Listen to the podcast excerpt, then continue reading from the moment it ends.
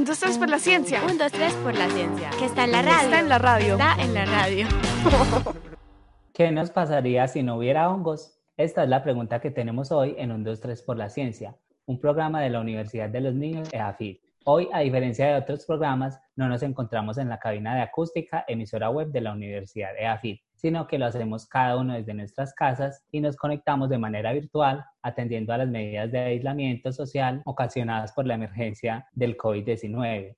Mi nombre es Joan Andrés Hernández, yo soy comunicador de la Universidad de los Niños y hoy me alegra saludar a Celeste Lopera. Ella es participante de Expediciones al Conocimiento. ¿Cómo está Celeste? Muy bien, ¿y tú cómo vas? Muy bien, gracias. Por otro lado tenemos a Melissa Palacio. Ella es bióloga y es estudiante de doctorado en botánica y su especialización la hizo en hongos polipoloides. Melissa se conecta con un 2-3 por la ciencia desde Porto Alegre, Brasil. ¿Cómo estás, Melissa, primero que todo? Hola, ¿cómo están? Estoy muy bien, cuarentenada, pero bien. Bueno, Sí. ¿qué tal, Melissa? Si nos regalas un saludito en portugués, le enseñas algunas palabritas a Celeste en este idioma. Me encantaría. Boa tarde, Celeste. Como que tú estás? No sé Ahí solo te estaba preguntando cómo estás. Em, yo estoy muy bien. Ahí tú respondes, muito bem, estoy muy bien. Muy bien. Muy bien. Muy bien. Bueno, ahí, ahí aprendimos ya un saludito en portugués. Audio selfie. Audio selfie. Audio selfie. Bueno, les cuento que para nuestra primera sección vamos a utilizar las reacciones que normalmente vemos en las publicaciones que hacemos en Facebook. Entonces tenemos, por ejemplo, el me encanta, lo que es el me divierte, el me entristece, me enoja. A mí, por ejemplo, me encanta eh, el tema de la historia, saber sobre personajes importantes, la historia de los países, fechas, lugares importantes. Entonces es un tema que me apasiona mucho. A ti, por ejemplo, Celeste, ¿qué es lo que más te encanta? ¿Qué le darías me encanta? Yo le daría me encanta a llenar mi memoria de cosas interesantes y darle memoria a otras personas em, sobre los hongos, puede ser. Muy bien. Melissa, ¿qué le darías me encanta? Me encanta, me encanta estudiar, me encanta bailar, me encantan los hongos. Bueno, vamos con otra reacción. ¿Qué les enoja? Celeste, ¿qué le enoja? En este caso, me enojan las personas que están dañando la naturaleza y el medio ambiente. ¿Y a Melissa, qué le enoja? Me enoja, me entristece no poder abrazar a mis amigos en este momento. Eso me enoja. Y la gente que anda sin máscara en la calle. Vamos ahorita al lado contrario. ¿Qué es lo que más eh, les divierte? A Celeste, ¿qué es lo que más le divierte? Eh, me divierte estar en la Universidad de los Niños EAFID. ¿Y a Melissa, qué le divierte? A mí me divierte mucho bailar. Me encanta bailar. Uy, a mí también me encanta bailar. A mí también. A todos nos gusta bailar. Bueno, entonces, ¿qué nos entristece? A mí, por ejemplo, me, me entristece la injusticia. A Celeste, ¿qué le entristece? A mí me entristece la gente con hambre. A mí también me entristece mucho la gente que está sufriendo más todavía en esa crisis que tenemos. La gente que está pasando hambre, que perdió muchas cosas ya, perdió seres. Eso me entristece. Como esto es un programa para radio, quisiéramos que Melissa nos describa cómo se imagina a Celeste. ¿Cómo me imagino a Celeste? Con una sonrisa muy linda. Me la imagino con trenzas. me la imagino muy animada. Me imagino que le gusta hacer muchas cosas. ¿Y tú, Celeste, cómo te imaginas a Melissa? Mm, yo me la imagino con un carácter súper, súper lindo, em, con gafas, con el pelo rizado, con una personalidad que ayuda a la gente.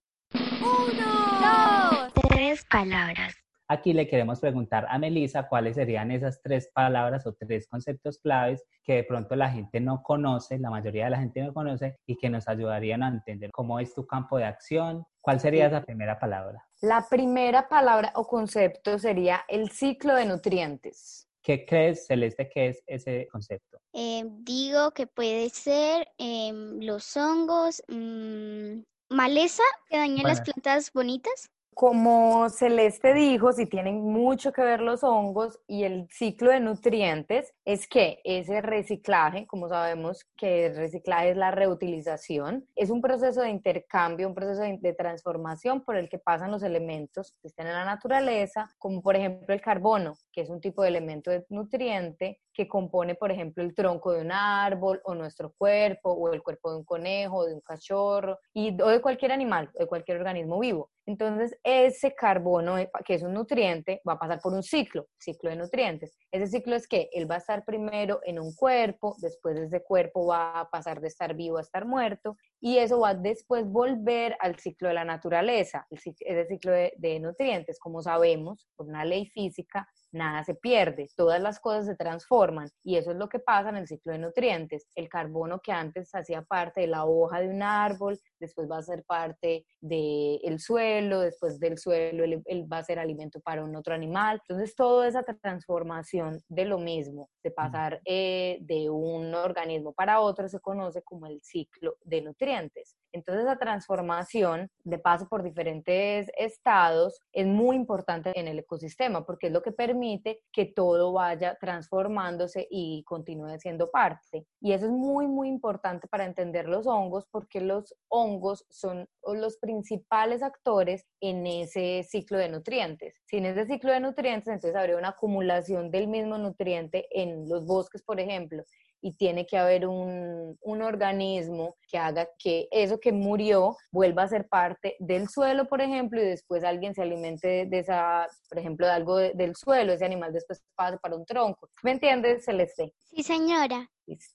Bueno, ¿y cuál sería esa segunda palabra o ese concepto que nos compartirías, Melissa? El segundo concepto está muy relacionado con el ciclo de nutrientes. Ese concepto es el descomponedor. Celeste nos va a decir quiénes son los descomponedores. Eh, los descomponedores, los hongos que descomponen, por ejemplo, el hábitat de un árbol, lo, lo mata, eh, mata el árbol como Celeste muy bien dijo, los hongos tienen esa capacidad de transformar. Ellos son los organismos que logran realizar esa transformación de la materia, de los nutrientes, de todo, permitiendo que el ciclo de nutrientes se dé. El papel de los hongos en los ecosistemas, entonces es centralmente reciclar, por ejemplo, el carbono y otros elementos esenciales. Y los hongos entonces son los descomponedores principales, los descomponedores primarios, por ser organismos que dependen de, de como fuente de energía en una parte externa. Nosotros sabemos que las plantas, por ejemplo, producen su propia energía a partir de la luz, ¿cierto, Celeste? Sí, señora. la luz y el agua. Exactamente, ellos hacen fotosíntesis, pero los hongos, los hongos no, los hongos dependen de una fuente externa. Entonces, ¿qué pasa? Los hongos se alimentan de alguna fuente externa y reciclan todo eso haciendo el proceso de descomposición y volviendo los, los nutrientes a la naturaleza. Y ellos realizan ese proceso externamente. Ellos son diferentes a nosotros porque ¿qué hacemos nosotros? Cuando necesitamos energía, cuando necesitamos comida, consumimos, por ejemplo, un yogur o cualquier cosa, lo consumimos y en el estómago lo digerimos los hongos hacen algo un poco diferente, que es como si ellos pusieran el estómago para afuera, descomponen primero y después ingieren esa energía. Nosotros lo hacemos un poco diferente. Listo, ¿y cuál sería entonces ese tercer concepto que nos compartirías? El tercero es un concepto muy importante que es micelio. Micelio. Celeste, ¿te imaginas de pronto qué es micelio? No, señor. Ni idea. Bueno, no, ni idea. Melissa nos va a decir. ¿Qué es micelio? Cuando pensamos en hongo celeste, ¿qué te imaginas por hongo? Mm, ¿Comida?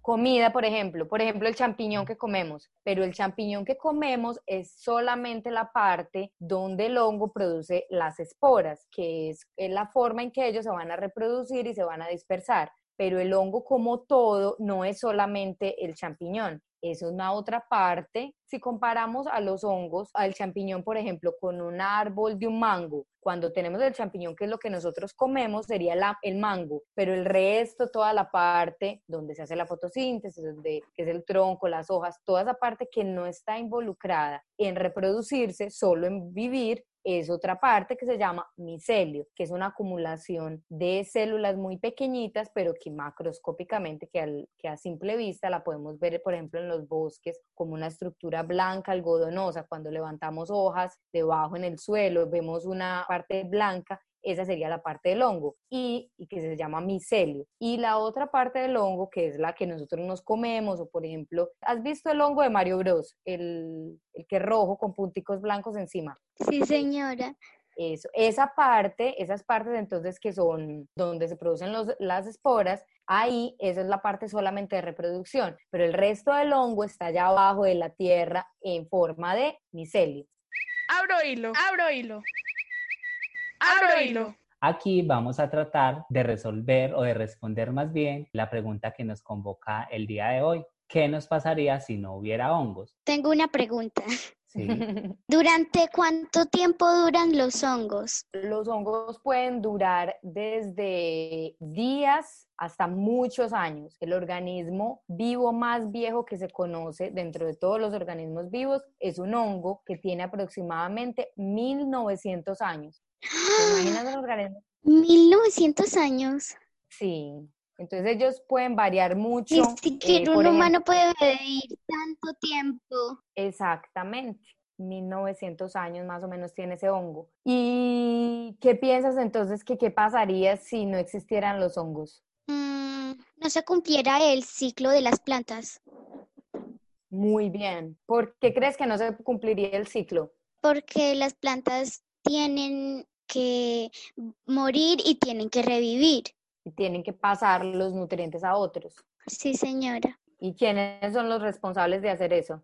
Los hongos. Listo. Entonces, como Celeste muy bien dijo, no habría ese ciclo de nutrientes, porque como estábamos hablando antes, los hongos son los principales descomponedores de la naturaleza. Si ellos no existieran, por ejemplo, imagínate Celeste, un bosque donde, por ejemplo, un animalito se muere y un tronco cae y se muere, un árbol también cae y se muere. Si no existe quien pueda descomponer toda esa madera, todo el cuerpo del animal, ¿qué pasa con eso? se va acumulando, se va acumulando, se va acumulando. Y si eso se acumula, entonces no existe el ciclo de nutrientes y se va agotando la fuente de, por ejemplo, de carbono, de nitrógeno, porque pasa de un estado de estar vivo a estar muerto y no puede ser más. Los otros organismos no consiguen, no logran tener acceso a esos nutrientes. Entonces, sin los hongos, ¿qué pasaría, por ejemplo, en, en, en los bosques? Se acumularía todo. Es como cuando nosotros nos reciclamos en las casas, todo se va acumulando, porque como hablamos antes, nada se pierde y todo se tiene que transformar. Entonces, sin los hongos, sin esos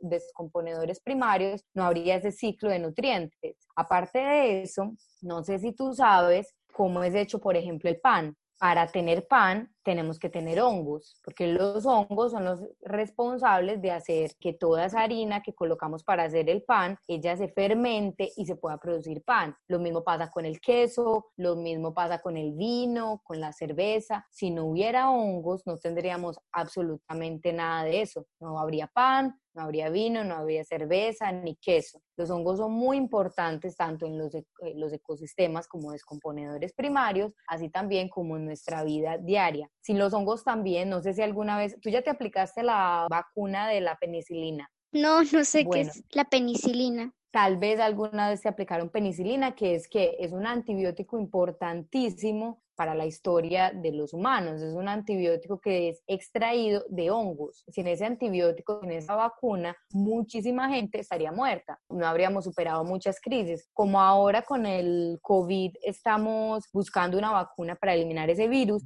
muchas de esas, de esas investigaciones, por ejemplo, están hechas con hongos, porque los hongos producen muchísimos tipos de antibióticos. ¿Por qué? Ellos al realizar toda la descomposición, toda la digestión externamente, ellos tienen una maquinaria, es decir, una gran cantidad de enzimas y de productos que son capaces de quebrar químicamente y físicamente muchos compuestos que ningún otro organismo es capaz de, realizar.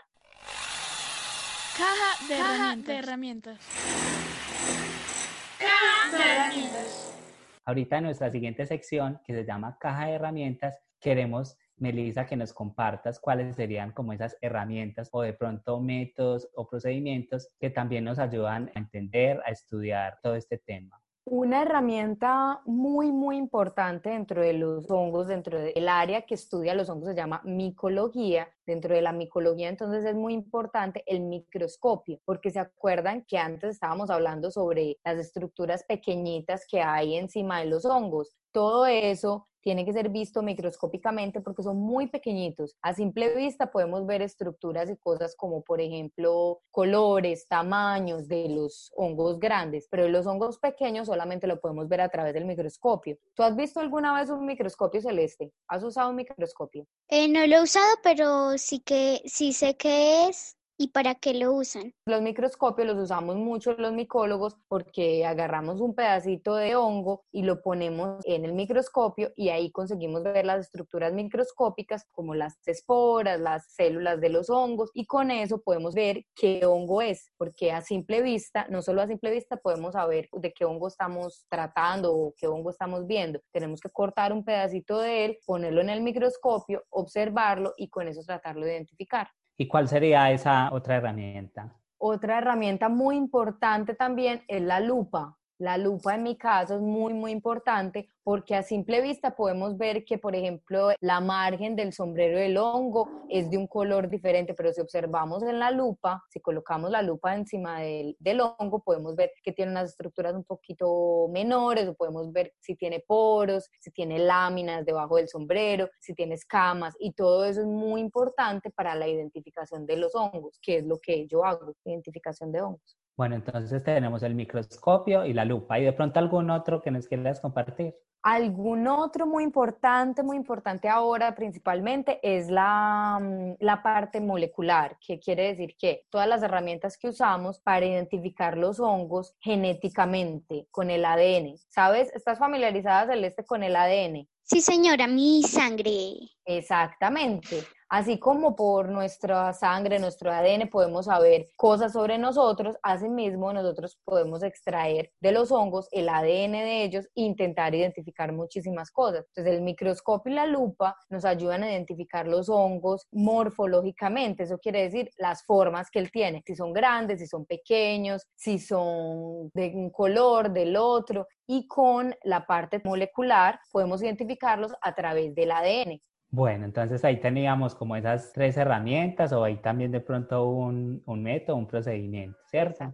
Entonces vamos a ir ahorita con nuestra siguiente sección porque en un 2, 3 por la ciencia también tenemos expertos en curiosidad. Expertos en curiosidad. curiosidad.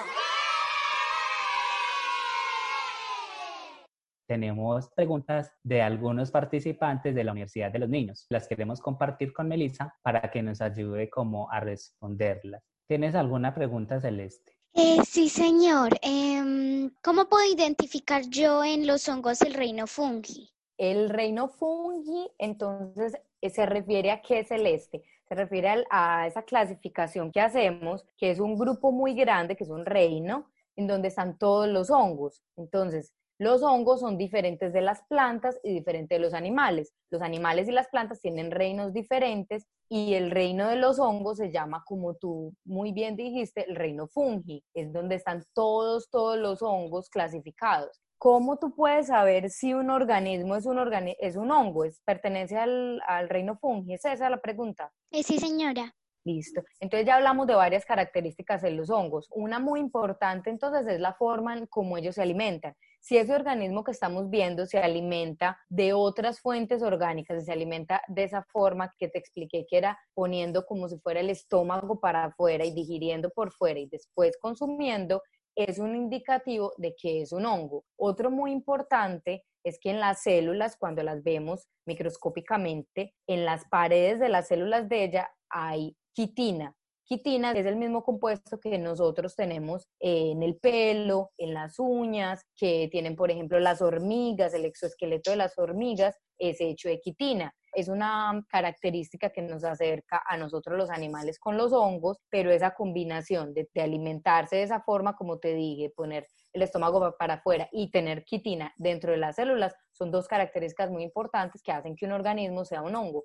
¿Y por qué los hongos no realizan fotosíntesis? ¿Por qué los hongos no realizan fotosíntesis? Porque tú sabes que la fotosíntesis está relacionada con tener clorofila, que es un pigmento verde que generalmente le da el color verde, por ejemplo, a las hojas. En los hongos no existe la clorofila. Los hongos dependen de una energía externa, de una fuente de energía externa, que es otro, otro animal otra planta o inclusive otro hongo. Ellos se alimentan de productos ya elaborados. Porque Esa- los hongos no tienen hojas. Porque, ¿qué es una hoja? Es una lámina para exponer bastante los pigmentos de clorofila para producir fotosíntesis. Como los hongos no necesitan hacer fotosíntesis, se alimentan de materia externa, entonces ellos no necesitan hojas, como tampoco tienen cloroplastos. ¿Te acuerdas del micelio que te expliqué antes, que era la parte somática de él, la parte donde él se alimenta? Es en esa parte, en el micelio, en esa parte algodonosa blanca, donde él va a poner todas las enzimas para afuera y después va a digerir.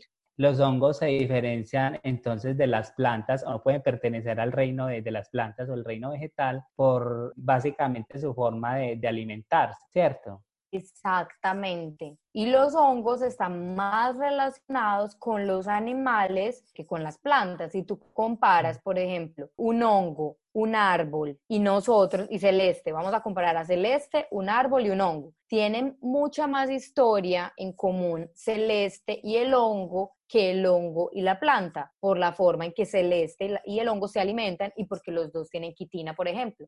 Hola, muy buenas tardes. Soy Sara Domínguez y mi pregunta es, ¿quién decidió ponerle los nombres a los hongos? ¿Dónde encontramos los hongos venenosos? Gracias. Bueno, entonces la primera parte de la pregunta es, ¿quién decidió ponerle nombre a los hongos? Entonces, bueno, ¿quién decidió? Pues varias personas. Para estudiar organismos es muy importante ponerle nombres. ¿Por qué? Porque si yo encuentro, por ejemplo, un compuesto de un organismo, digamos que sea un hongo, yo tengo que saber quién es él para poderlo estudiar, para poder, por ejemplo, extraer penicilina, que se extrae del hongo que se llama penicillium. Alguien le dio ese nombre, que generalmente es un nombre en latín, que se refiere a alguna característica de él, como, por ejemplo, el color o el tamaño, cosas que ayuden a identificarlo. Entonces existen personas, como por ejemplo yo, que estudiamos la clasificación de los hongos. Entonces cuando encontramos un hongo que no fue descubierto para la ciencia, que nunca fue descrito, entonces lo que nosotros hacemos es darle un nombre dependiendo de las características y caracterizarlo completamente. Entonces, como ustedes saben, Linnaeus, que, es, que fue un botánico muy importante, fue una de las primeras personas en ponerle nombre a los hongos. Eso es lo que se conoce como biología básica, que es a partir de eso que se hacen estudios aplicados como usos de productos hechos por hongos y muchísimas otras cosas, pero es la primera parte para poder conocer eh, los organismos. La segunda parte de la pregunta es, ¿dónde se encuentran los venenosos? Esa pregunta es un poco compleja porque hay varios hongos que son venenosos y ellos están mundialmente distribuidos. Hay hongos venenosos que se encuentran en Estados Unidos, en Australia, en Colombia, en muchos lugares. Y si estamos hablando eso geográficamente, si estamos hablando de hábitats, puede haber hongos que crecen en la madera que son venenosos, pueden haber hongos que crecen en el pan que son venenosos o encima de otros insectos, depende mucho. Entonces, para poder saber si son venenosos o no, primero tenemos que tener la primera parte, que saber quién el hongo, caracterizarlo con la ayuda de un microscopio, de lupas, de toda la parte de identificación de ADN. Hola, soy Jamie Carolina Díaz López. Yo quisiera saber cómo conocer los hongos comestibles de los venenosos. Muchas gracias. Chao, los quiero mucho. Qué linda es. bueno, entonces la pregunta de cómo diferenciar los hongos venenosos de los comestibles es necesario estudiarlos entonces macroscópicamente, es decir, verlos a simple vista como colores, formas, tamaño, el lugar donde crecen, si ellos crecen en suelo, en madera, pero también son necesarios entonces los estudios microscópicos, es decir, ver las estructuras como las células, las esporas y que solo vemos con la ayuda del microscopio. Importante para diferenciar cuáles son los venenosos de los comestibles, tenemos que tener absoluta certeza de un especialista, un especial, una persona especialista en hongos, que también se llama micólogo, que identifique el hongo. Una cosa muy importante es que no se deben consumir los hongos que no se sepa su identificación. Lo primero que debemos saber es cuál es la especie de hongo que tenemos al frente. Por eso es mejor consumir los hongos que compramos en los supermercados o en las tiendas, que son hongos que ya pasaron por ese proceso de identificación y que se conoce cuál es su especie, que se sabe si son comestibles o no, como por ejemplo los hongos de los champiñones, el shiitake, el pleurotus y otros hongos también que se conocen. Pero algo también muy importante para aclarar en esto es que ningún hongo es tóxico por solo tocarlo con la mano. Podemos tocar todos los hongos que queramos, siempre y cuando después nos lavemos las manos. Eso es esencial porque no podemos tocar ninguna mucosa como la nariz, los ojos o la boca si antes tocamos un hongo que no sabemos si es tóxico o no. Pero ninguna toxina de hongos es absorbida por la piel. Pero solamente vamos a comer los que tenemos absoluta certeza que son hongos comestibles. ¿Listo? Hola, mi nombre es Isabela González y cómo se crean los colores de los hongos. Gracias. Muy buena esa pregunta cómo se crean los colores de los hongos. Entonces, como hablamos antes con Celeste, a diferencia de las plantas que son generalmente verdes por la presencia de la clorofila y de algunas otras sustancias que se llaman carotenoides, los colores de los hongos no tienen nada que ver con clorofila. ¿Listo? Esa es la primera cosa que tenemos que entender. Los colores de los hongos se dan por secreción química, porque ellos secretan, porque ellos acumulan unos compuestos químicos que son muy variados. Principalmente existen unos que se llaman quinonas, que es un grupo de, de compuestos que le da color a los hongos. Los químicos responsables por los colores son muchos y el proceso de producción varía mucho. Por ejemplo, Celeste, ¿te acuerdas de la manita del, del, hongo de Super Mario, de Mario Bros? Sí, señora. Ese que es rojo con los punticos blancos. Exactamente, muy bien. La manita, entonces, ese color rojo de encima, es producido por tres compuestos principales. Entonces, uno, que es uno violeta, que se llama musca purpurina, otro que es naranjado que se llama muscarina betaxatina y otro que es amarillo que se llama musca flavina. Entonces, ah, por ejemplo, ese color rojo del hongo mm, de Mario Bros es producido por tres, imagínense, tres que conocemos. Entonces, toda la gama de colores que tenemos dentro de los hongos es muy variada, no existe solamente un grupo. Dentro de cada hongo se han estudiado de varias formas cuáles son los compuestos que dan la coloración y son muy variados. Una cosa muy importante sobre mm, los colores de los hongos también es que ellos pueden cambiar con la edad. Existen algunos también que cambian cuando son cortados. Cuando tú cortas el, el hongo a la mitad, por ejemplo, hay unos que son medio azulados y al cortarlos se vuelven rojos. ¿Eso es por qué? Porque esos, esos compuestos se exponen al aire y el oxígeno los oxida y les cambia la mm, composición y hace que se vean de otro color.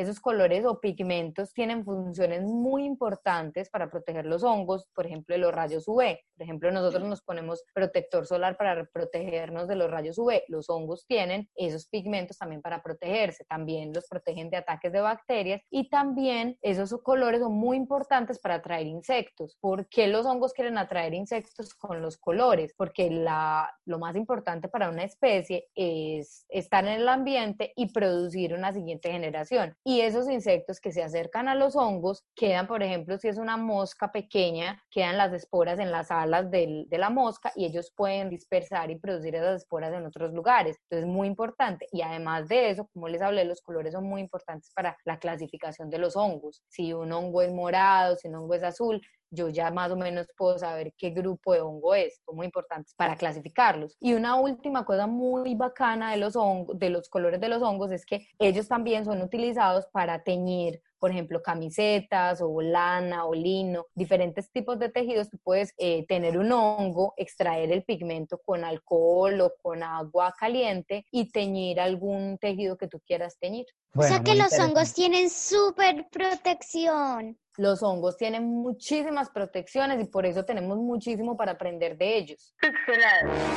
Pixelado. Bueno, ahorita entonces íbamos con la sección de pixelado, donde de pronto alguna cosa que no nos había quedado clara o alguna inquietud que teníamos respecto a lo que Melissa nos ha compartido, es el momento pues como de, de aclarar esas dudas. La duda que yo tenía era mm, por qué había algunos hongos que tenían como efectos alucinógenos en, en, algunos seres humanos o seres vivos al ingerirlo, ¿cierto? Pero también la duda que me surge es respecto a la especialización que tú tienes, eh, Melissa, en hongos poliporoides. ¿Qué es eso de hongos poliporoides? Hongos poliporoides quiere decir que son hongos que tienen debajo del sombrero en lugar, por ejemplo, como el champiñón que tiene unas láminas. ¿Recuerdan el champiñón debajo que él tiene como unas laminitas que son más oscuras? Los hongos que como yo estudio en lugar... Exactamente, ellas son negritas porque celeste, porque las esporas que son microscópicas son muy oscuras, son negritas las, las esporas y cuando ellas se acumulan en esas láminas vuelven las láminas oscuras. Los hongos que yo estudio, a diferencia de esos, no tienen láminas y tienen poros, por eso se dice poli de muchos poros. Entonces yo estudio los hongos que por debajo tienen poros en lugar de láminas. Listo. Celeste, ¿tú qué dudas eh, tienes? Pero eh? nosotros tenemos poros visibles. Nosotros tenemos poros visibles, pero son diferentes porque en esos poros nosotros hacemos otros procesos y en los poros de los hongos lo que se producen son las esporas, que es la parte de reproducción. O sea que hay mucha diferencia. Mucha diferencia. ¿Cuántos hongos han descubierto o cuántos hongos existen?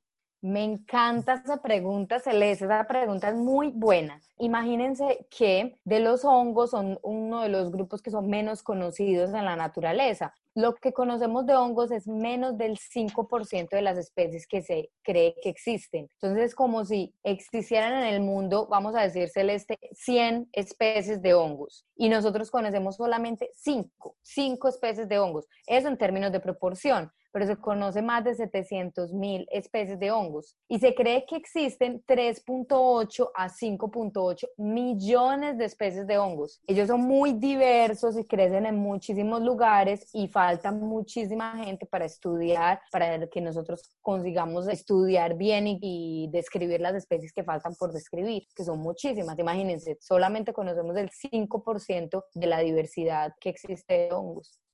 Dale, compartir. Dale compartir. En esta sección queremos precisamente compartir, por ejemplo, algún video, un libro, una película. Yo, por ejemplo, hice la tarea, vi un video que me llamó eh, mucho la atención en YouTube, se llama así, los 10 hongos más raros del mundo. Entonces me gustó mucho porque se hacen pues como un conteo con esos 10 hongos más raros del mundo con formas súper extrañas, colores impresionantes, eh, nos dicen si son comestibles o si son tóxicos, venenosos y ese es mi recomendado. Había otra, eh, un video que yo recomiendo que vi en YouTube, los cinco hongos más grandes del mundo. Los cinco hongos más grandes del mundo. Ay, qué lindo. Había uno de un tamaño de un elefante. ¿De un elefante? Qué lindo. ¿Y te Sí. acuerdas de ese que te dije que tiene 1900 años? Sí. Ese mismo hongo que se llama armilaria crece en Estados Unidos y tiene un tamaño gigantesco. Es también el mayor organismo del mundo. Y mi recomendación es un documental que habla sobre eso, que se llama Fantastic Fungi. Y es muy bonito porque trata de muchos aspectos de los hongos, no solo esa parte de diversidad, de colores, también usos como usos terapéuticos. Existen muchos hongos que son utilizados en ritos religiosos, que son alucinógenos, pero que también han sido muy utilizados en tratamientos contra la depresión, en varios tipos de tratamientos y son muy interesantes. Entonces ese, ese documental que salió el año pasado es muy, muy bueno y se los recomiendo mucho, Fantastic Fungi. También si les gustan los videojuegos, existe un juego muy bacano que se llama The Last of Us, como el resto de nosotros, que habla sobre un hongo, es, es algo apocalíptico y habla sobre un hongo que colonizó los hombres. Y bueno, es una historia hasta muy bonita porque habla de la relación de un papá con una niña, con la hija de él. En fin, se los recomiendo a quien le gustan los videojuegos de Last of Us. Muy, muy, muy interesante. De esta manera, con nuestros recomendados, hemos llegado al final de nuestro programa el día de hoy. Queremos invitarlos a que sigan muy conectados en este 2020 a todo lo que es la Universidad de los Niños, porque precisamente en este año estamos cumpliendo los primeros 15 años de la Universidad de los Niños EAFIT. Queremos recordarles nuestras redes sociales. eh, en Facebook, Instagram y Twitter nos pueden encontrar como arroba uninoseafit. A Celeste y a Melissa les quiero dar las gracias por habernos acompañado el día de hoy y les mandamos un abrazo muy especial. Muchas gracias a ustedes por la invitación, muchas gracias por las preguntas, por el tiempo, muchas gracias Celeste y un placer conocerlos. Muchas gracias a ti y lo mismo. Un, dos, tres por la ciencia. Un, dos, tres por la ciencia. Que está en la radio. Está en la radio. Está en la radio.